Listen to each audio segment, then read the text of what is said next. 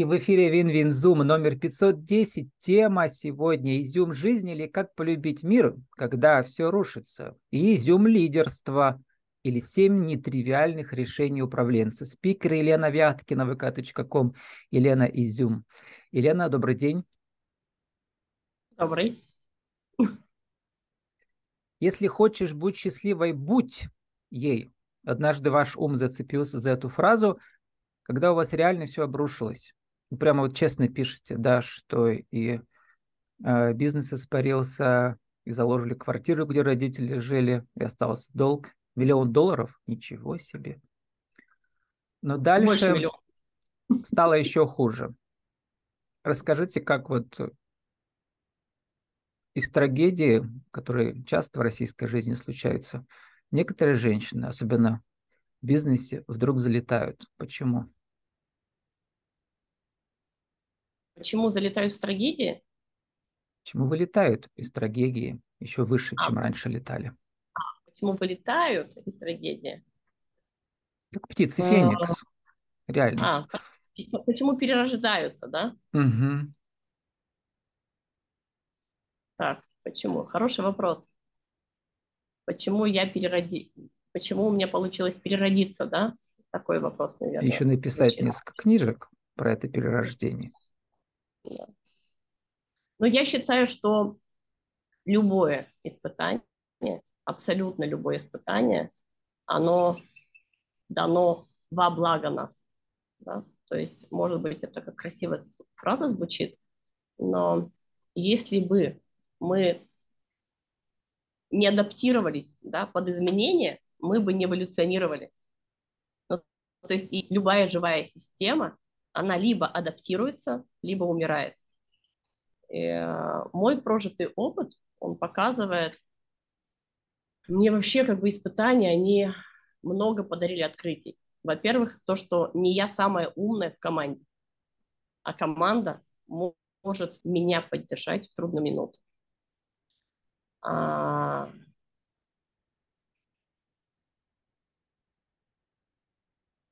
Наверное, мне помогло именно ощущение, да, то есть а, когда очень страшно, а болталка работает, она постоянно нагоняет, да, ну, то есть мы, ум активный, постоянно что-то говорит или там какие-то представляет страшные картинки. Но как только мы, любой человек, опускаемся в чувство, опускаемся в сердце и начинаем чувствовать тело, мы соединяемся с жизнью, и ничего не страшно. Чувствуется только любовь и все. Не знаю, ответила я на, или не ответила на вопрос. В прологе вашей любовь. книжки, э, книги «Изюм жизни» э, вы пишете «Страх пропадает, когда я читаю телеграмму, ваш сын погиб при исполнении воинской обязанности». Женщины российские, э, многие в этой ситуации оказываются, не только российские, конечно, да, вот, в разные периоды нашей истории это было. И вопрос в том, не для чего это мне, или, или какой урок это для меня, как, э, как вы это выражаете не то что в бизнес-терминах, а в э, бизнесах, э, в, в терминах, что ли, не, не личной эффективности, а воссоздании себя как лидера, что ли. То здесь вопрос такой очень страшный, связь стратегии с лидерством, но как бы он есть, потому что лидер обязан, или он должен, или он может а, вот каждый раз э, делать, вставать и идти дальше. Вот так корявый ахай спросил вас. Ну вот так получилось. Вот для меня понятие лидерства, оно не совсем в рамках того, что обычно люди предполагают, да, то есть обычно мы рисуем лидера, это какой-то такой сильный, жесткий чувак, который там сам встает и всех заставляет что-то делать. И вот как раз до потери сына у меня было при, примерно такое же представление. А потом это представление трансформировалось, и я вижу лидера в каждом человеке, абсолютно в каждом человеке. Это то, чем нас отличает от других людей что-то получается намного лучше, а, чем ну, у каждого человека. Он природно одарен, и что-то получается лучше делать, чем другие. И я называю это природным лидерством. И а, страх пропал. А, страх пропал, страх больших долгов пропал у меня, когда я читала телеграмму. То есть у меня были большие долги, у меня отбирали бизнес, а, банк отбирал стройку, вернее, да, и бизнес загибался. И я до вот этой трагедии тащила все на себе, как этот сильный чувак, которого мы представляем, да, там кто-то сильный такой, что встает и там тащит всех за собой. А, мне не хотелось жить, абсолютно не хотелось жить. И когда я отказалась совсем от жизни, я не ела, я только пила, я не могла спать, но я услышала дыхание внутри себя, и как какая-то природа, которая хотела жить через мое тело, независимо от принятого решения отказаться от жизни. Да? То есть я вот это вот дыхание стала слышать, и за счет этого дыхания я почувствовала абсолютную любовь, которая каждое мгновение с нами присутствует. Это та нежность, которая прикасается прямо сейчас. Каждый из нас может почувствовать, как воздух входит в наши легкие и освобождает легкие. Да? И вот эту вот нежность, которую мы можем почувствовать, она, это абсолютно любовь, ну, это присутствие, просто это просто присутствие. И я начала тогда слушать, а, наблюдать за этим дыханием, и все развернулось. И я увидела много силы в команде. А, я прожила этот опыт. Мы ничего не потеряли, рассчитались со, с командой всеми, со всеми долгами. А, и стройку я продала.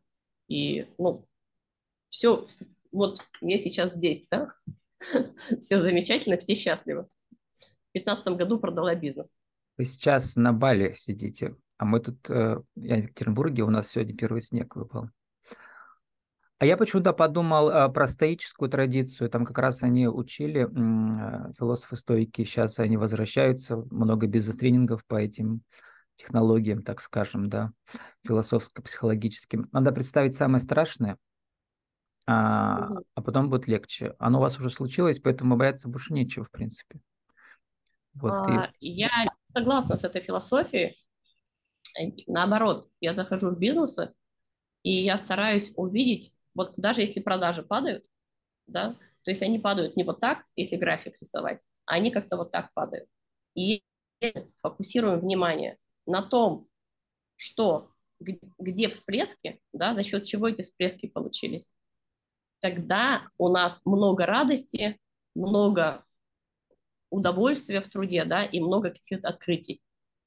И э, я считаю, что наша человеческая ошибка очень большая фокусироваться на страдании или фокусироваться на ошибках. То есть фокусироваться важно на тех открытиях, которые жизнь нам преподносит. То, что мы что-то сделали необычно, по-другому, да, мы это видим, на это опираемся, и мы раз исследуем жизнь и исследуем свои возможности. И тогда мы очень быстро начинаем развиваться в команде. Сейчас мы поговорим э, про вашу книжку «Изюм лидерства», где вы делитесь личными творческими инструментами, как принимать нетривиальные решения в сложных ситуациях, получать результат вопреки.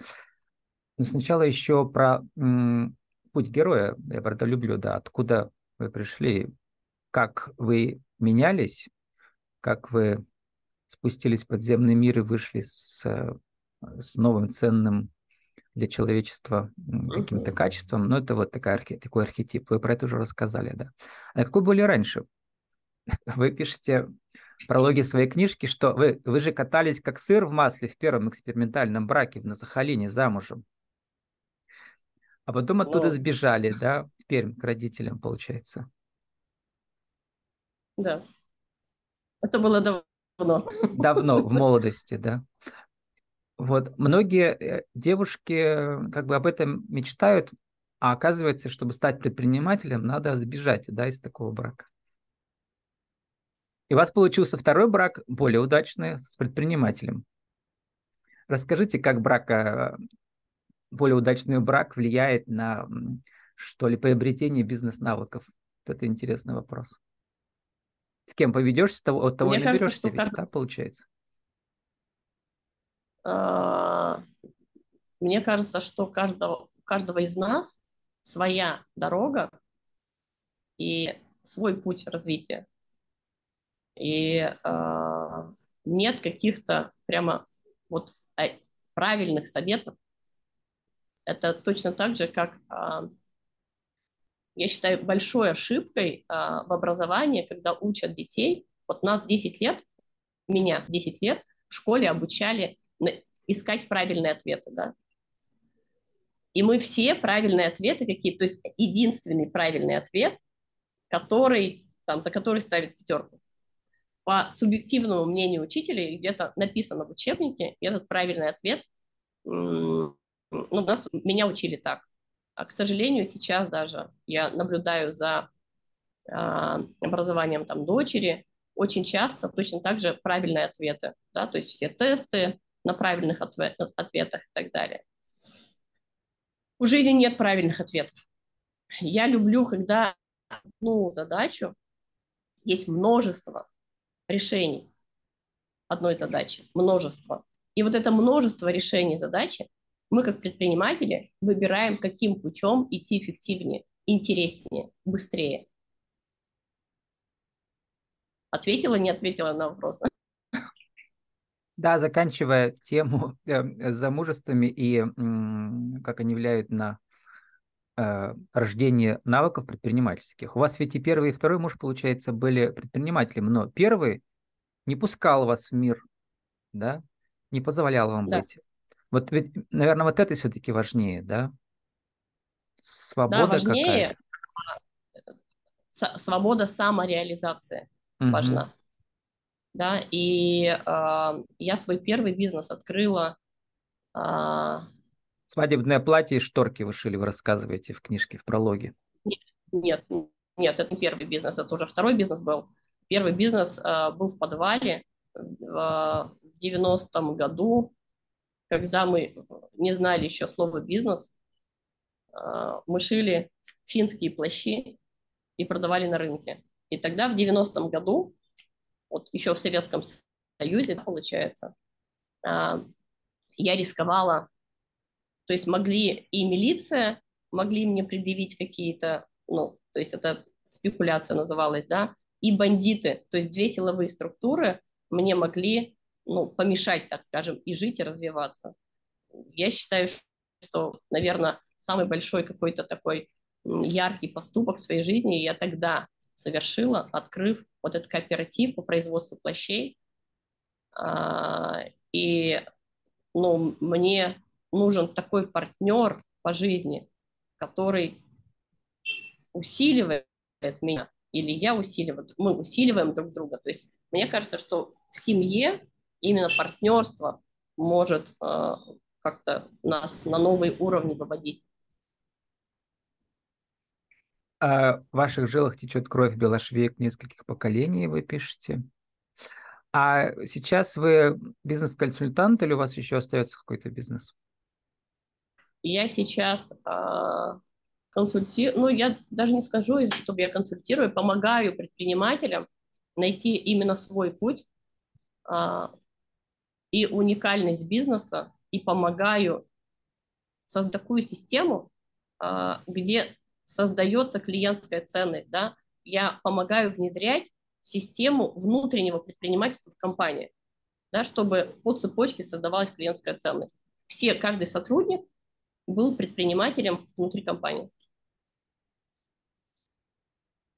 Как в семье партнеры должны помогать друг другу расти, да, а если не помогают, то как бы такой союз обречен. То же самое в бизнесе распределенное да. лидерство. Популярная тема у меня была.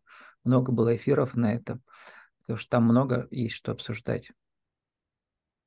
И вот как раз э, я начала говорить про э, вот этот правильный ответ, когда в командах мы, каждый, каждый из нас, у каждого из нас свое представление, мы по-разному видим этот мир.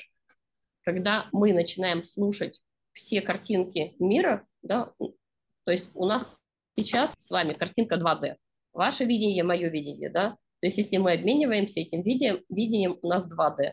Если бы у нас третий человек был там, четвертый, пятый, то есть 3D картинка, 5D картинка. И вот важно в команде или в семье видеть эту целостную картинку глазами всех людей и не искать один правильный, не, не идти по шаблону.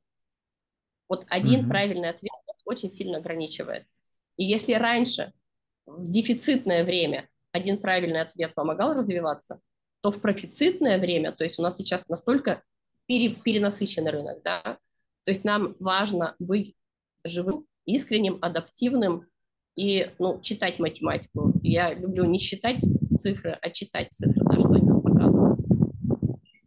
Как раз упомянули слышать и слушать. Э, как раз эти, эти, эти слова сказала в своем отзыве о вашем консультировании Юлия Салуквадзе. Она у меня была в прошлом году, по-моему, со своей партнершей. У них магазин «Скажите сыр».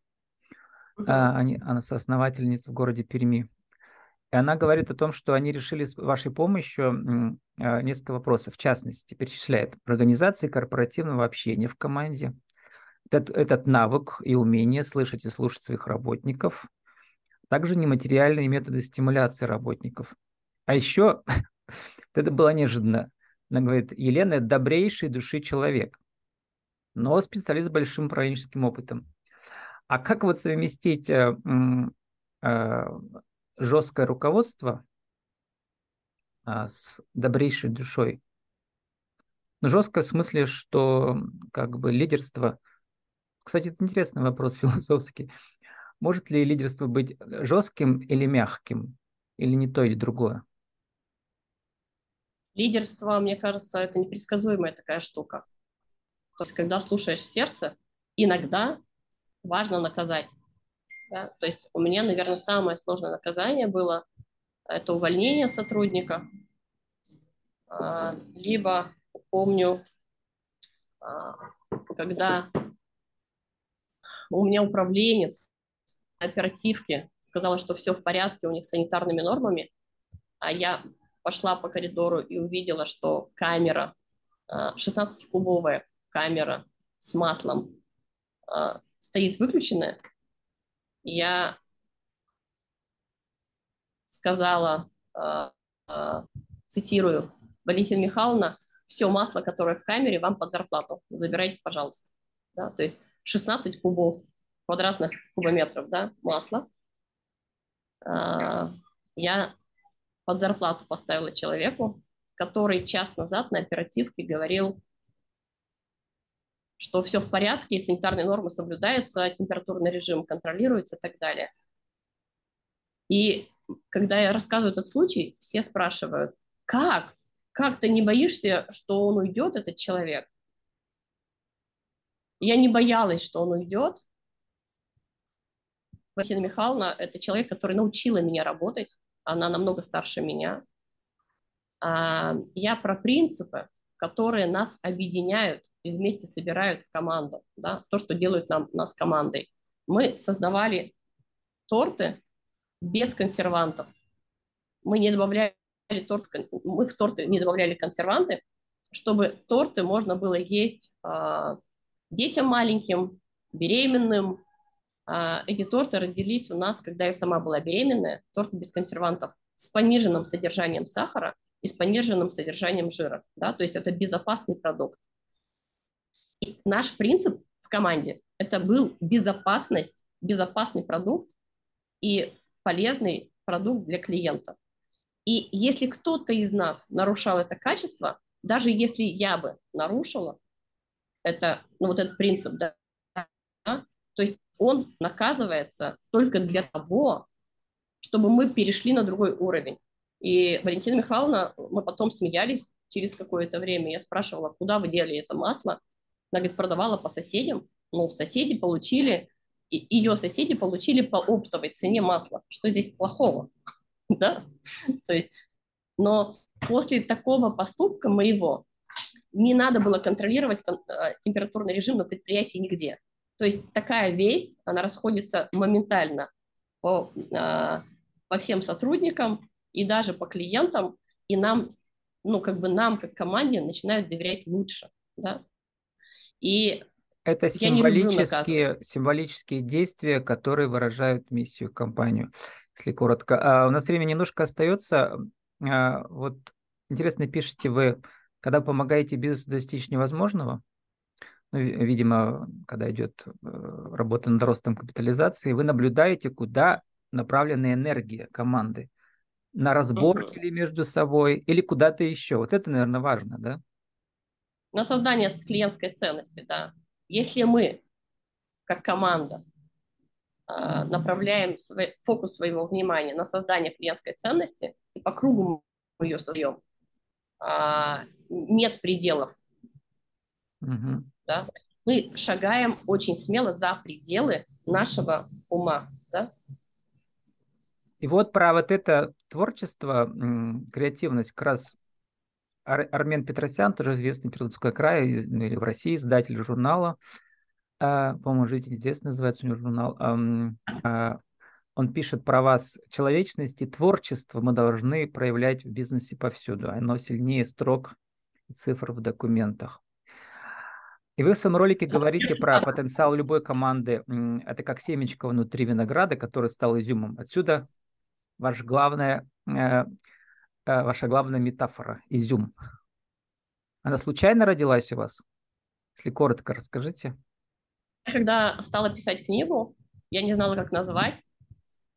А, и мне а, преподаватель писательского мастерства сказала сделать там